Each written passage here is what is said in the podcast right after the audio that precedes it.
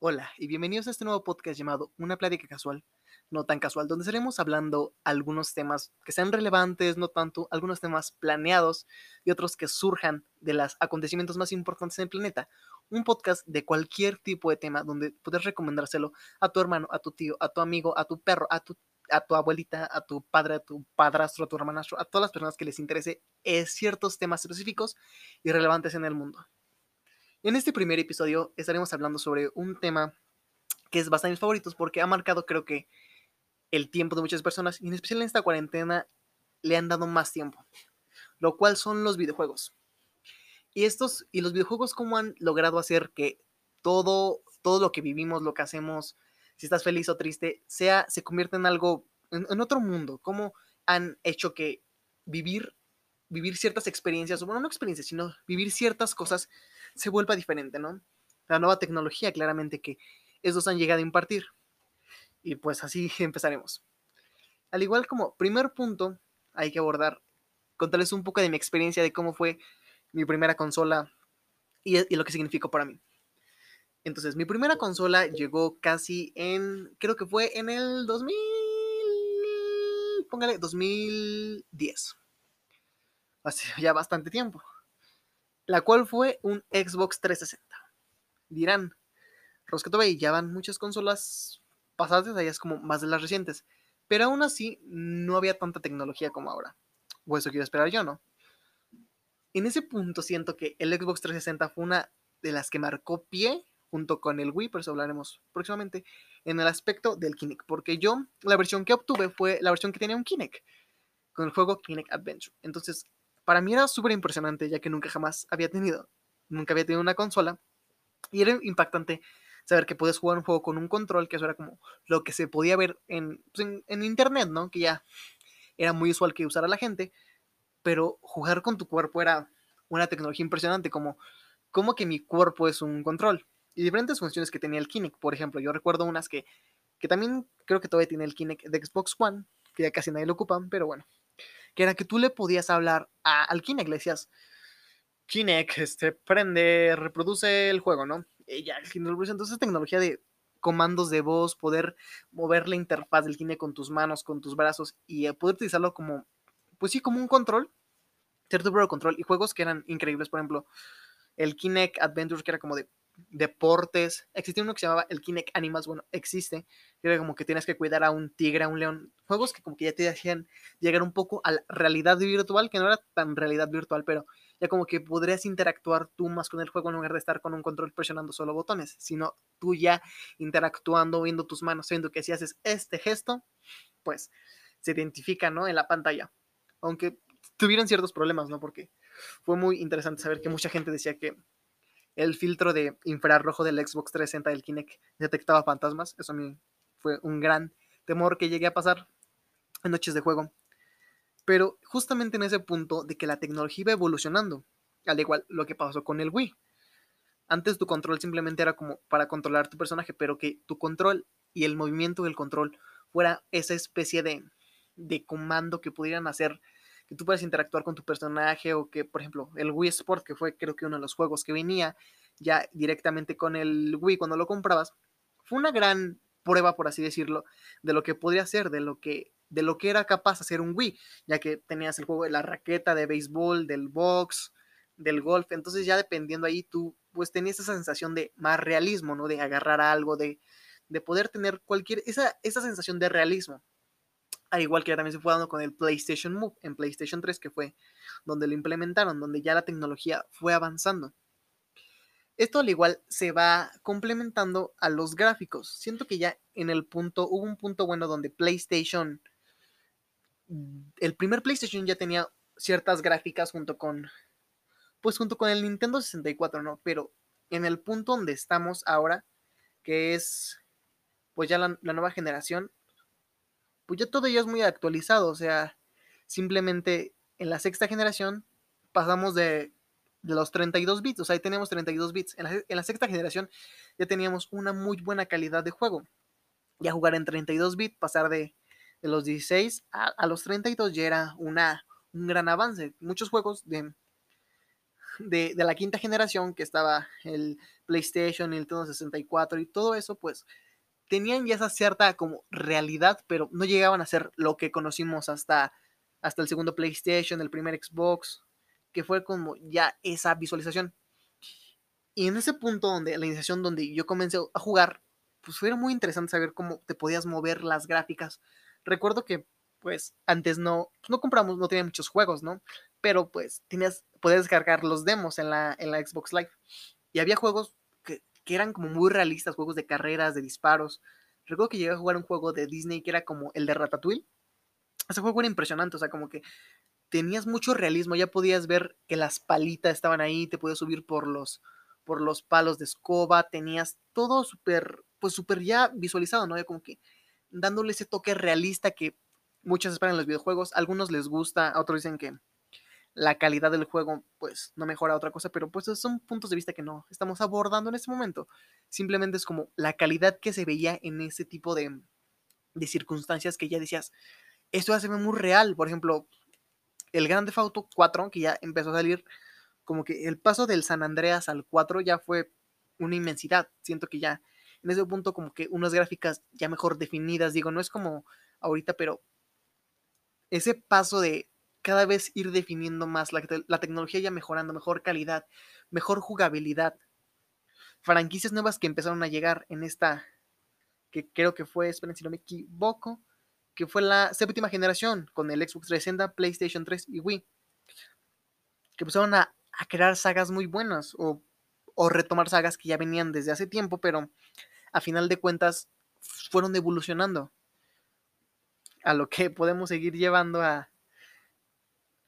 La tecnología sigue evolucionando y así va a seguir siendo videojuegos. De pronto vamos, tal vez nos encontremos en próximos años ya sin la necesidad de...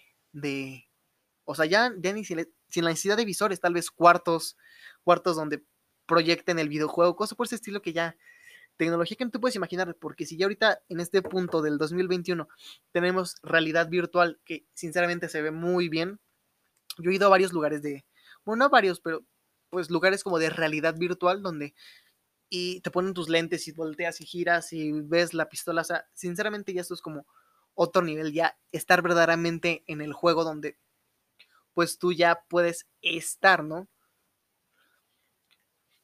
Y esto nos lleva al punto de, pues, los videojuegos han evolucionado, como siempre y no los videojuegos así en sí, no, no las consolas, sino los juegos, como la calidad de los juegos, la calidad, la jugabilidad, que es un punto muy importante, ¿no? Cuando muchas veces antes solo tenías dos botones para disparar y brincar, ahora tienes pues bastantes para y los cambias. Por ejemplo, tenemos juegos como Fortnite, ¿no? Donde tienes la opción de los cuatro botones para hacer diferentes acciones, pero si presionas uno, cambias al modo construir y esos botones tienen otra función diferente donde ya todo se vuelve algo muy complejo, donde tus cinco sentidos empiezan a tener una coherencia. Y esto fue lo que pasó. Otro tema que es bueno abordar sería un antes y un después en los videojuegos. Porque, ¿quién no se acuerda de las primeras, pues las primeras consolas, ¿no? O sea, como que ver, recuerdo con el PlayStation, ver a juegos como Resident Evil y cosas por ese estilo, que decías, se ve muy bien, puedo jugar, pero ahora la jugabilidad ha cambiado, o sea, ya tienes tantas cosas, tienes tantos acertijos, tienes tantas cosas por hacer, como que los juegos han vuelto más complejos. Ha llegado un punto donde esa diversión se ha vuelto más una, una un requerimiento de, de, habilidades, y, y, lo estamos viendo, juegos que son, los juegos son para divertirse, es una creencia que yo tengo, que los videojuegos son para divertirse, para pasártela bien, pero ha llegado un punto donde algunos juegos ya se vuelven competitivos, para la gente que no está escuchando y no sepa, pues que se vuelven una competencia. Eso significa que se vuelven competitivos, que es una competencia. Por ejemplo, hay un, o sea, Fortnite, hay, están como los dos tipos de clases de Fortnite, ¿no? La evolución que pudo haber pasado desde antes los juegos solo eran para divertirse y ahora hay torneos de juegos donde necesitas ganar dinero, si tienes buena puntuación, si ganas. En ese punto de la evolución de los juegos, pues ha cambiado, ¿no? La forma en la que la gente los percibe porque pues ahorita antes eran como, la gente los percibía como, solo es para vagos, pero ahorita ya es un trabajo. O sea, para tus, para tus papás, para tus abuelos decían, está perdiendo jugando el juego, pero llegó un tiempo donde los videojuegos marcaron, esto se puede volver una, una franquicia, una empresa, un negocio. Y así hemos llegado hasta que los juegos se han vuelto rentables para ser como un trabajo y lo hemos visto. Ya hay millones de equipos de eSports, millones de cosas que pues sinceramente todo ha pasado. O sea, al igual que pues que todo, o sea, simplemente la experiencia que vivías en ese tiempo pues ya no, puede ser, ya no puede ser la misma porque el mismo caso de Fortnite. Hay gente que juega Fortnite para divertirse y hay gente que juega Fortnite para ser el mejor del mundo y ganar el dinero. Y eso nos lleva al punto donde pues la gente se, desis, pues ya no quiere jugar, porque tú entras a una partida normal en Fortnite o en cualquier juego y hay gente que, se, que, es súper pro en esa y tú que eres un jugador promedio, te enfrentas a un super pro que juega las 24 horas del día sin dormir y llega un punto donde pues esa diversión que tú buscabas se vuelve frustración o ansiedad. Al igual que el cambio, uno de los cambios también importantes que fue un, pie en la creación de muchas consolas, que hasta el momento es una de las más fuertes, fue la creación de consolas portátiles. Ya que pues todos deseamos tener una consola portátil desde, desde un punto decías, quiero jugar mis juegos, podérmelos llevar a cualquier lado. Y así empezamos con el Game Boy, ese gran consola que podías portar tus juegos a donde tú quieras puedes llevar. Y eso se ha ido evolucionando hasta cuando tenemos una consola hasta este punto, que es una sobremesa, al igual que es una consola portable. Porque el, Nintendo Switch ha llegado a ese punto. O sea, ¿quién iba a pensar que, o sea, era muy lejano en ese punto ver que podrías llevar tus videojuegos en un, en una, en un, en un, en un dispositivo portable, ¿no? Y cuando se hicieron, pues vimos las limitantes. Por ejemplo, en el PSP, pues nunca se pudo correr juegos tan demandantes como lo hacían en una consola. Pero con la llegada de la tecnología y en ese avance de pasar de tener una consola que primero no podía tener juegos portátiles, después la tecnología se renovó para tener juegos portátiles y ahora tener juegos muy pesados y muy demandantes con mayores gráficas, con mayores requerimientos de sistema, poderlo tener en una portabilidad, esa tecnología se ha ido avanzando demasiado, lo cual es un plus que todos al finalmente esperamos, ¿no? Esperemos que las demás consolas se pongan las pilas y también creen una, una consola igual de potente que le haga la competencia, pero no creo que eso pase porque pues él es el rey de, de los portátiles de sobremesa. Entonces es un punto que ha cambiado, el punto donde veíamos súper lejano tener los videojuegos, porque yo lo veía, o sea, decía, ¿por qué no puedo jugar tal juego en, en este PSP, no? pero ahorita ya se puede con Nintendo Switch, o sea, Nintendo Switch lo ha remarcado. Esas fueron las ciertas causas notables que hicieron que los videojuegos llamaran a más atención. También antes, también un punto que marcaron un antes y un después en los videojuegos fue que ahora cualquier persona puede jugar videojuegos. Y tú dirás, ¿cualquier persona Rosqueto Pues sí, mi tía de 50 años no le gusta el Gears of War o el Halo. Pues sí, pero ella juega Candy Crush y aunque no lo quieras, pues está jugando un videojuego, cualquier tipo de cosa de entretenimiento. O sea, en ese punto donde solo los chicos, niños, adolescentes tenían la oportunidad de, jugar, ¿no? Ahora ya cualquier persona puede jugar hay juegos de cualquier tipo. O sea, hasta tu abuelita de, de 60 años está jugando juegos como, no sé, sopa de letras, cualquier cosa. O sea, ese punto donde los videojuegos ya no solo se encasillaron en videojuegos complejos de disparos, carreras o cualquier tipo de cosa de chavos, por así decirlo, que se enfrascaban de solo lo ocupan los jóvenes, pues ya cualquier tipo de persona lo ocupa.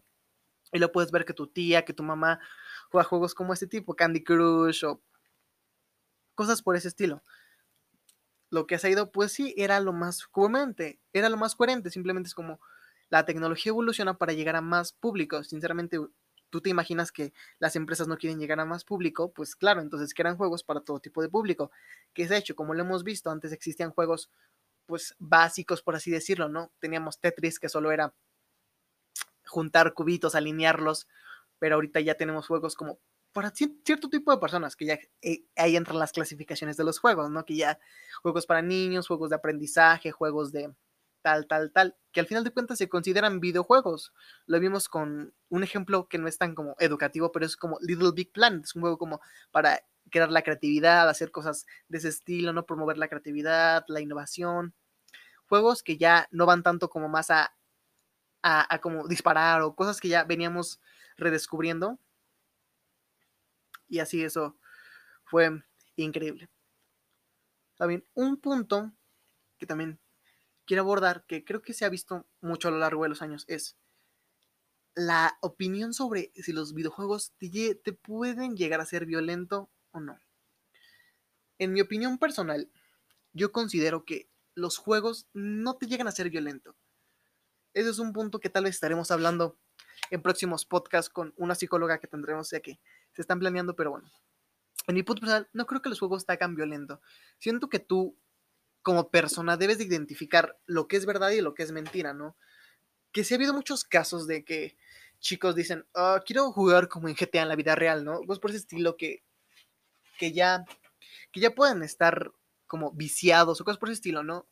O traumatizados. O sea, se ha visto casos que, yo he escuchado casos o leído de, chicos que sus papás le quitan los videojuegos favoritos y los terminan matando nada más por la pura rabia de que me quito mi videojuego favorito, cosas por ese estilo, que quieren vivir la misma adrenalina que vivirían en el juego. Pero eso, ya eso va dependiendo de la educación siento yo, y cómo te hayan tratado, ¿no? Saber diferenciar en lo que es real y un punto donde llegas, ¿no? Porque una diferencia es como ser verdaderamente violento y tener un enojo, porque si eres gamer sabrás que todos nos hemos enojado porque hemos perdido, porque nos han matado, por, por, cualquier cosa que, por cualquier cosa te has enojado, has gritado, no sé, tal vez has hecho cualquier cosa. Por eso un punto muy diferente saber que, bueno, ya me enojé, grité, este, pues no sé, cualquier cosa, ¿no? Pero ya llegar a un punto donde romper tu control o dañar tu televisión o hacerle daño a otra persona más por el enojo de desquitarse, eso ya va algo, siento que yo, algo más profundo fuera de los videojuegos, que te puedan provocar esa sensación, sino ya va algo más como más mental tuyo, como qué está pasando detrás de las personas, qué está, qué viven las personas para tal vez, tú no sabes si, si dices que los videojuegos lo hacen violento, pero tal, también tiene un papá violento que, que se comporta, no sé, ese punto yo estoy súper de acuerdo porque siento que los videojuegos no te hacen violento. Existen videojuegos violentos que sí, que promueven ciertamente la violencia, ¿no? Uno de los casos es como, uno de los casos más relevantes es GTA, ¿no? Donde la violencia, por así decirlo, el mal comportamiento está como bien definido, ¿no? Pero pues la verdad, hay que ser sinceros, no todos somos o no todos pensamos en hacer cosas malas. Yo siento que, y sé que mucha gente probablemente lo ha hecho, yo alguna vez lo he hecho en GTA, voy a decir, en esta partida me voy a comportar normal, ¿no? Bueno, no normal, voy a ser un buen ciudadano. Como que esas cuestiones te dan esa sensación, ¿no? De, de no ser tan violento o también cómo promueven la violencia a los niños, hacer algo más, como más común, como juegos que tú ves como Mortal Kombat, ¿no? Que tienen violencia demasiado gráfica y niños lo juegan y es como se les queda marcado en la mente, ¿no? Pero va el punto de los padres, ¿no? De la educación que te pueda dar tu padre, porque, primero, como ya lo hablamos, están las clasificaciones en los juegos. No es como que un niño no pueda jugar un juego nada más por cierta cosa, por algo tienen su clasificación, por algo, por algo dicen, este es para mí hecho porque contiene cosas. Y tú como niño preadolescente puedes malinterpretar porque pues no piensas muy bien las cosas, simplemente es como pasan y dices, mm, esto está bien, ¿no? Pero necesitas tener ese cierto criterio que te instruyan, que te manejen, para tú no poder caer en, errores simplemente. Al igual que, que mucha gente lo hace, ¿no? Que gente como que, pues papás desinstruidos, que le compran juegos a sus hijos sin saber qué cosa y después se andan quejando de cómo venden juegos así, de violentos y con este tipo de cosas cuando el papá está promoviendo, cuando no se pone a investigar cierto tipo de cosas y así. Y esto se, y esto se apoya de que hay muchos juegos que, nos han ayudado a, a pensar. O sea, yo lo he visto porque no solamente los juegos son de disparos, o no solamente son juegos de disparos o de matanza y cosas por ese estilo. Hay juegos muy interesantes que, te ayudan a, hacer ejercicios mentales y esto se ha comprobado, que, los juegos te ayudan a, a, movilizarte, a, tener un mayor control en tu mente, ¿no? Como relacionar cosas, tener mejor coordinación, mente, o sea, estar viendo, estar controlando los botones. Eso te ayuda mucho. Yo lo he visto en distintos juegos que han salido como juegos para niños. Había un juego en el Xbox 360, bueno, no sé si era exclusivo de 360, pero me acuerdo, yo lo jugué ahí, que era, que se llama Quantum Room. El juego se trataba básicamente que tú tenías que, como que, resolver acertijos de cómo salir de esta sala, pero tenías como una máquina de, de, levitación, ¿no? Y te dices, levito esta cosa y la pongo aquí para que el camino esté libre y después pueda pasar, pero esta cosa se va a bajar, entonces le pongo esto para que levite. Los juegos que te ponen a pensar, a trabajar Y se ha comprobado que los videojuegos te sirven para eso, te sirven para ayudar a agilizar la mente, para concentrarte. O sea, tenemos juegos que también igualmente promueven la creatividad. Lo hemos visto con Minecraft. Minecraft es un gran ejemplo que hemos visto que mucha gente crea cosas increíbles en Minecraft. Tienen la creatividad para hacer cosas increíbles. O sea, les puedo asegurar que hay gente en Minecraft que, que tiene el potencial para ser grandes ingenieros electrónicos porque manejan la Redstone como hacen cosas con Redstone y todo ese tipo de cosas y, ese potencial lo puedes llevar a la vida real.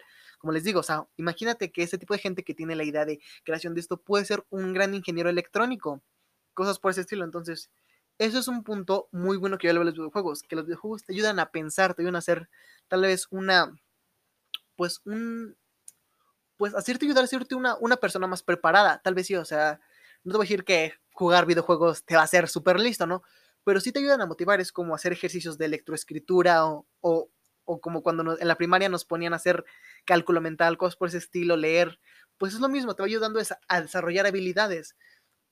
No sé si son en lo correcto, pero podré comparar jugar ciertos juegos como hacer ejercicios mentales porque requieren de ciertas capacidades como concentración, coordinación, pensamiento lógico, cosas que muchas veces los padres dicen, jugar videojuegos no te sirve para nada, pero bueno, estos básicamente pues te están ayudando a crear nuevas habilidades.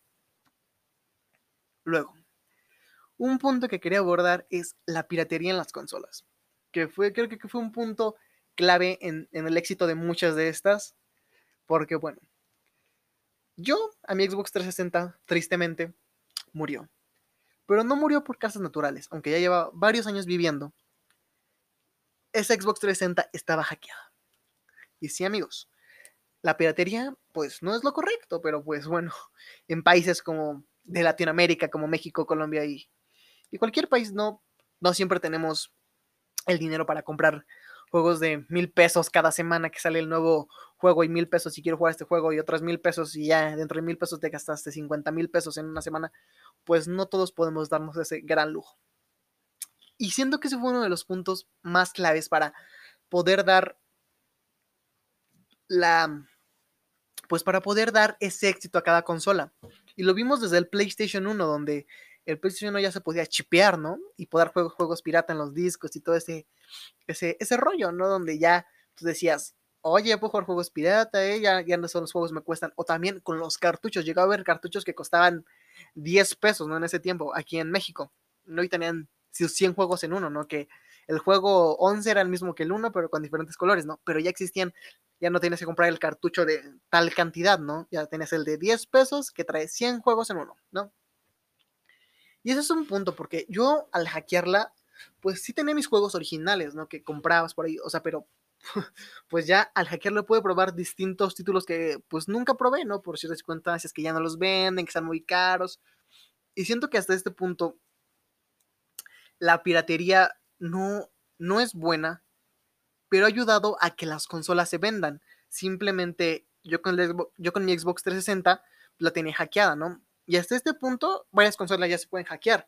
Tú vas a cualquier lugar donde no se reparen consolas y, y con ese estilo, o sea, y ya dicen, he visto que te pueden hackear un Nintendo DS, un Wii, un PlayStation 3, un PlayStation 2, un Xbox 360.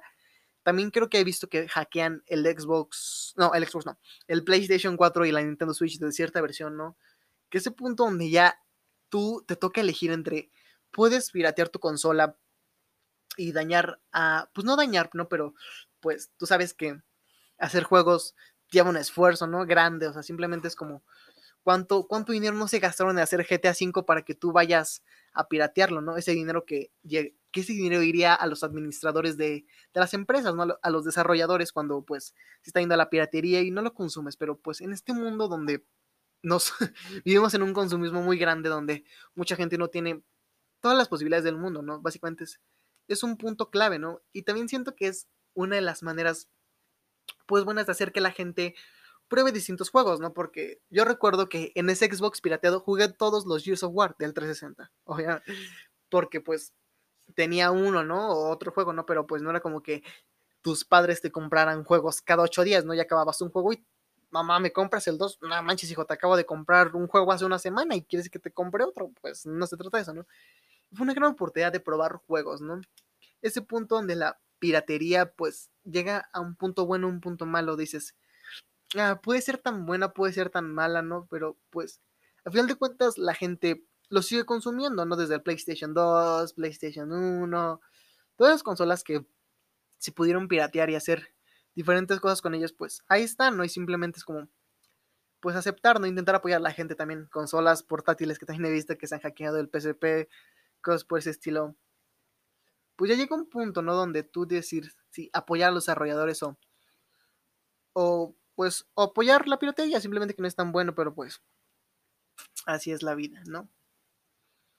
Y por último vamos a abordar el paso a la nueva generación que ha llegado, ya que pues se ha visto que las nuevas, la competencia de consolas ha estado muy, muy reñida con la llegada del Xbox Series y el PlayStation 5, donde ya no sabes qué elegir, como que siento que ya no sabes qué elegir, como que todos tienen sus buenas cosas, porque esa guerra de consolas entre todo esto se me hace muy absurdo. Digo, son consolas, son para divertirte, al final de cuentas son para jugar, que sí hay juegos buenos en una, hay juegos buenos en otra y en todas tienes sus juegos buenos, pero no hay por qué pelear.